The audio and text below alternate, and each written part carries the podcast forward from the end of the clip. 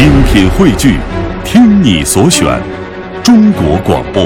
radio.dot.cn，。各大应用市场均可下载。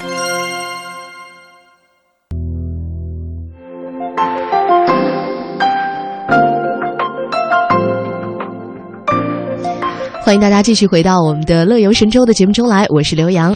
各位好，我是志强。嗯，诶，今第二天不知道是不是能够，我们要说的是什么呢？我们先先说一下嘉靖的这个 他参与的一个帖子吧。嗯他说他曾经在新闻上看到过大陆有卖一种春运专用的简易的那种作为神器。曾经看到一位农民小伙儿哈，他是在那个排长龙买火车票的队伍当中，就坐在一根铁棒支起的小座位，而且这个铁棒的顶端还有一个小软垫儿，他就能垫在上面呼呼大睡，很幸福的模样。我就有点心动，想买了。你看，这早就有了，还搞那么高科技，还众筹。哎呀，我突然又想起俄罗斯铅笔那个故事了。嗯，就是其实还不定谁比谁先，还不定谁比谁聪明呢，是不是？有的时候我们把一些事儿想得太复杂了。现在众筹也是有那种众筹的水杯，它会显示你什么时候该喝水了，什么时候你的水比较缺乏，什么时候你喝的水已经足够了，它有个小灯指示你。现在卖的特别好，众筹的一个项目。你这个让我想起来前两天体检的时候有一个项目叫测你的疲劳度，你渴了就喝嘛。然后我就在想，我还用你告诉我我有多疲劳吗？我知道我很累，我该睡觉了。好，接下来让我们进入第二个板块。那刚才说了泡汤，我们下面要去一个特别特别冷，但是我相信你这一辈子当中，你还是希望自己能去一次的地方，那就是南极大陆。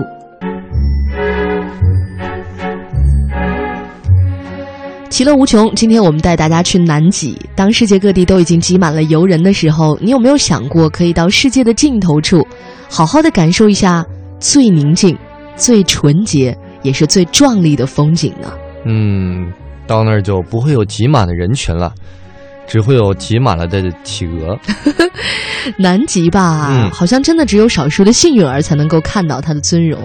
它虽然很纯洁、很壮丽了，但是它也很偏僻、很危险，同时还很昂贵。你说是不是？还真是，你说在这个世界上，没有你想找却找不到的人，想去却去不了的地方，所以呢，你可以趁着南极旅游旺季哈快来到的时候，揭开这个神秘的面纱。嗯，我们先说一说南极，它到底这个全貌是什么样的？南极洲的面积呢是一千四百万平方公里，它大概是咱们中国，呃，领土面积的一点五倍。那么南极旅行呢，往往访问的并不是就是集中啊，不是核心地带，而是这个南极洲的边缘地区以及沿途的一些岛屿。那么前往南极的旅行者呢，就可以亲身的体验一下白色大陆的壮丽。虽然是边缘哈，但是也足够看到那种景致，而且还能够和企鹅们亲密接触了。哎，那么我们来说一下吧，用什么样的方式可以到南极呢？那么除了岳阳游泳这种原始之外啊，原始的方式之外，我们可以跟随着旅行社跟团儿。嗯嗯首先是要承认这是一个非常便捷的方式，但是啊，作为一个有腔调、有格调、有追求的节目，我们一般不推荐我们的听众去选择这种方式。呃，当然了，梦想是比较昂贵的，呃，乱花钱也不明智，是吧？嗯我们找一个适合自己的。为什么这么说？就是因为，嗯，在国内现在旅游市场上，南极旅行成了很多旅行社宰客的专利。一般看旅行社的报价，十万到四十万左右不等。可以买一辆车了。而且很多国外的游轮的船票在中国只能通过代理商来出售，所以那个票价要比欧美地区要高很多。所以啊，作为一个有腔调的节目，我们不推荐跟团儿，也不推荐大家乱花那种不明智的钱。我们该怎么办呢？个人 DIY 啊，但是这个确实 也路途遥远，且环境恶劣，且充满艰辛。就是大家从家门出来之后，把自己的夏季的、秋季的、冬季的衣服都带着，一路走，一路穿，一路 换。就是徒步过去是吗？那你还得有一段岳阳游泳的，你得过那个海。嗯，那我们先说说有一种比较舒服的方式啊，啊就是空中俯瞰游。这个就是去澳大利亚，从澳大利亚那边走南极。一般情况下，很少有人会选择坐飞机去游南极啊，除非你真的是晕船晕到想跳海的那种。嗯，坐飞机呢去南极，嗯然后它可以飞到南极上空，然后俯瞰一下，这个倒是一种奢华，但是呢，呃，比较省时又舒适的一种旅行方式。呃，我推荐一个我比较喜欢的吧，就是飞机加游轮，因为我游轮我为什么推荐呢？有一张照片特别打动我，就是一个行驶在哎，应该不是南极哈，那是北极吧？对，就看到一个北极熊，北极熊出来了，推着那个船，这是一个历史悬案。南极怎么会有北极熊呢？没关系，其实那个梦想，白色的梦想都是一致的啊。差不多。先说那个照片是什么样的？就是一个船，游轮就陷到那个冰里面了，就是被很多冰冻住了。那个叫破冰船啊。嗯。然后那个北极熊呢，就帮着那个船推他往前走，临走的时候还挥手再见。哎呦，给我萌的呀！还是冻土，太萌了。那个其实如果是去北极的话，我知道在芬兰有这种旅游项目，就是专门做那个破冰船。它有一种船就是可以把那个冰破开，然后你往那个北冰洋里，而且好像它会有一个比较大胆的项目，就是给你全身套上防寒服，然后就可以在那儿飘。因为毕竟是防寒的嘛，所以你不用担心会有多冷，就是保暖是够了。嗯，然后在那种冰水里面去漂浮，都是冰块儿，我觉得那感觉应该也挺棒的。碰到北极熊怎么办？嗨 我们还是回来说南极吧。南极说飞机加游轮这种方式，一般都是要先坐飞机到阿根廷的布宜诺斯艾利斯，哎，然后呢？口条很溜啊。为什么这么溜？是因为我好像对这个名字很熟悉。然后就是去那个乌斯怀亚。乌斯怀亚这个地方呢，就是离南极半岛最近，也是大部分南极科考站都会跑到这儿来补给。全世界前往南极的游轮，绝大部分都是取到乌斯怀亚港口，嗯，然后穿越德雷克海峡，就可以进入南极海域了。我也试一下啊，这个乌斯怀亚呢，到贝诺斯艾利斯，哎，它的距离是。还可以哈，嗯，对，元气大伤后面就说不下去了。三千两百一十八公里，还是有点遥远哇，这个，哦，就这个港口离那个阿根廷首都就这么远，嗯，但它到南极洲却很近。对，南极洲呢只有九百六十公里，这个还好一点。所以就这个船票一般是比较贵的，而且要提前很久去订。我曾经采访过一个嘉宾，好像他说他是有那个阿根廷智利的长期的那个签证的，嗯，所以他就可以在那儿一直等。有的时候就像那种尾货，就是甩货甩单那种意思啊，就会有最后一分钟的船票，那个就可以买到非常便宜的船票。哦，这个不错。其实坐船去还是最佳方式了，因为沿途可以看到很多飞机上看不到的美景。所以我们刚才说了两条比较成熟的线路了，是吧？嗯嗯。那么其实呢，这条线路内容比较丰富。啊，另一条线路我们是不是没有说呢？对，我们就是说两种啊，就是南极坐游轮有两种，一种呢是一岛游，就是从刚才说的乌斯怀亚就直接开到南极半岛。对，还有一种三岛游，就是乌斯怀亚，然后到福克兰群岛，再到南乔治亚岛，再到南极半岛，有没有点绕？反正就是游三个岛了。其实这个岛这些地方都不是白去的，它都很棒的，我们要来一一讲一讲。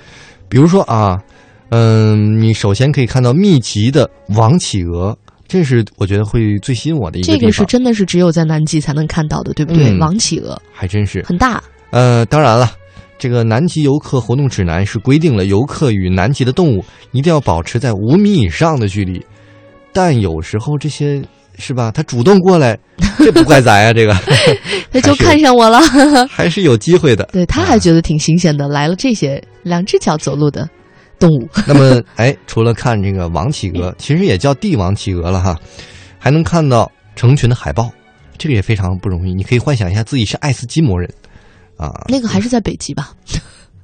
的亲戚 在南极的。行行，没事，继续。呃，第三个呢？我为什么知道这么多呢？继续，继续，继续。还能够在。乔治亚岛实地缅怀一下南极探险时代的一个个英雄，嗯，沙克尔顿的墓地，啊，嗯，这个是比较忧伤的话题了，但是我们可以缅怀一下英雄嘛，哈。其实还有一个也挺忧伤的，就是，呃，早期呢，人类，比如说，你可以看到那个挪威的捕鲸炼油厂的一个遗址，就早期的时候，人类对于包括鲸鱼、海豹和企鹅，曾经有一个血腥大屠杀的历史。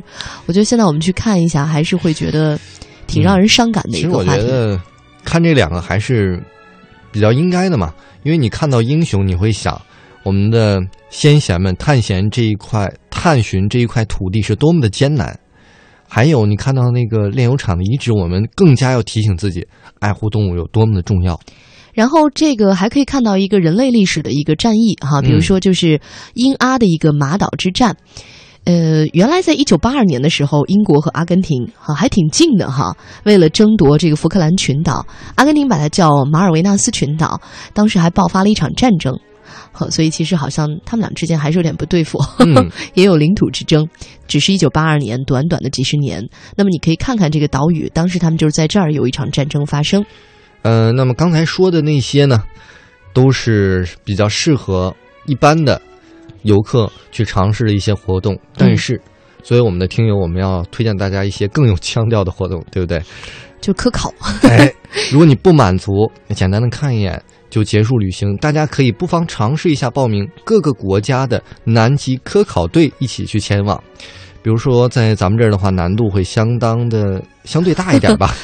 对，在中国难度是大一点了，因为你要经过政府的审核。审核，但是你可以通过国外的一些科考队的申请，比如说英国啊、美国啊，都有面向国际开放的职位招聘，是不是他们国家找不着人啊？那么冷，没人乐意去。不知道啊，反正总之呢，在美国的话，如果你是个科学家。好吧，我觉得这一个如果就可以把很多人拒之门外了。如果我是个科学家，我还愁什么呀？但是你不觉得 现在这个科学家他是很宽泛的吗？嗯，好吧。其实我曾经采访过一个在南极待了很长时间的，是一个嗯协和的一位大夫。嗯，就是他南极科考站也需要医生嘛。那肯定啊。对，可是我也不是大夫呀。主持人呢？那是一定不需要的。没有啊，你可以去当清洁工。那个穷游网上有一个叫玲玲的姑娘，她发过帖，嗯，她就是通过这种方式在美国的科考站申请当清洁工。哎呦，也蛮不错。待了五个多月，你不要觉得清洁工好像哈挺 low，但是给你免费飞机票、免费住宿、免费吃饭。而且我觉得那儿应该不会有太多的垃圾。在南极，刚才我们也说到，每个人都会想着尽量的去环保嘛。那就是因为这样，所以垃圾才多呀。就是你要把站里的垃圾全部都要收拾好，不能扔到外边去。就运一下嘛。呃，说这么多，其实当我早年间最开始有去南极的一个愿望的时候，是我看了一个纪录片，嗯，就是金城武，嗯，他带了一个团队拍摄他去南极去玩。金城武还去过南极呢，对，好冷，真适合他。就感觉啊，原来南极可以这么棒，真很棒。就是，所以拍摄角度也很重要，是不是？当然，我觉得可以，大家推荐大家吧。夏季的时候去，因为南极那个时候没有那么冷。但是如果啊，等会儿应该是咱们这边冬天的时候，因为它是南半球嘛，它的那个呃季节是反着的，就是在南极的夏天。我说的就是南极的夏天。对对对，你看你怎么了？今天 我是很有文化的啊！对对对，南极的夏天的时候去，对啊，对吧？当然了，如果你想体验一个真正的意义上的南极，你有勇气的话，你就赶在南极冬天的时候去。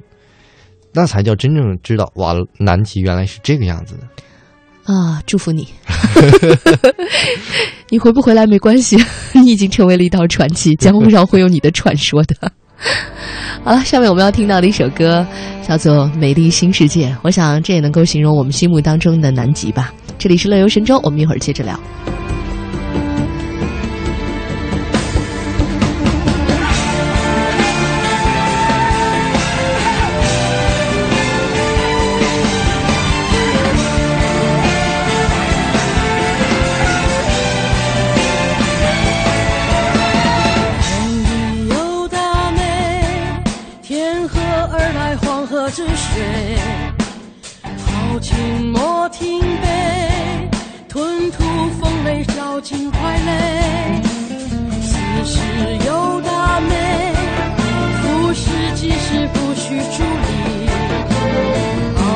我走。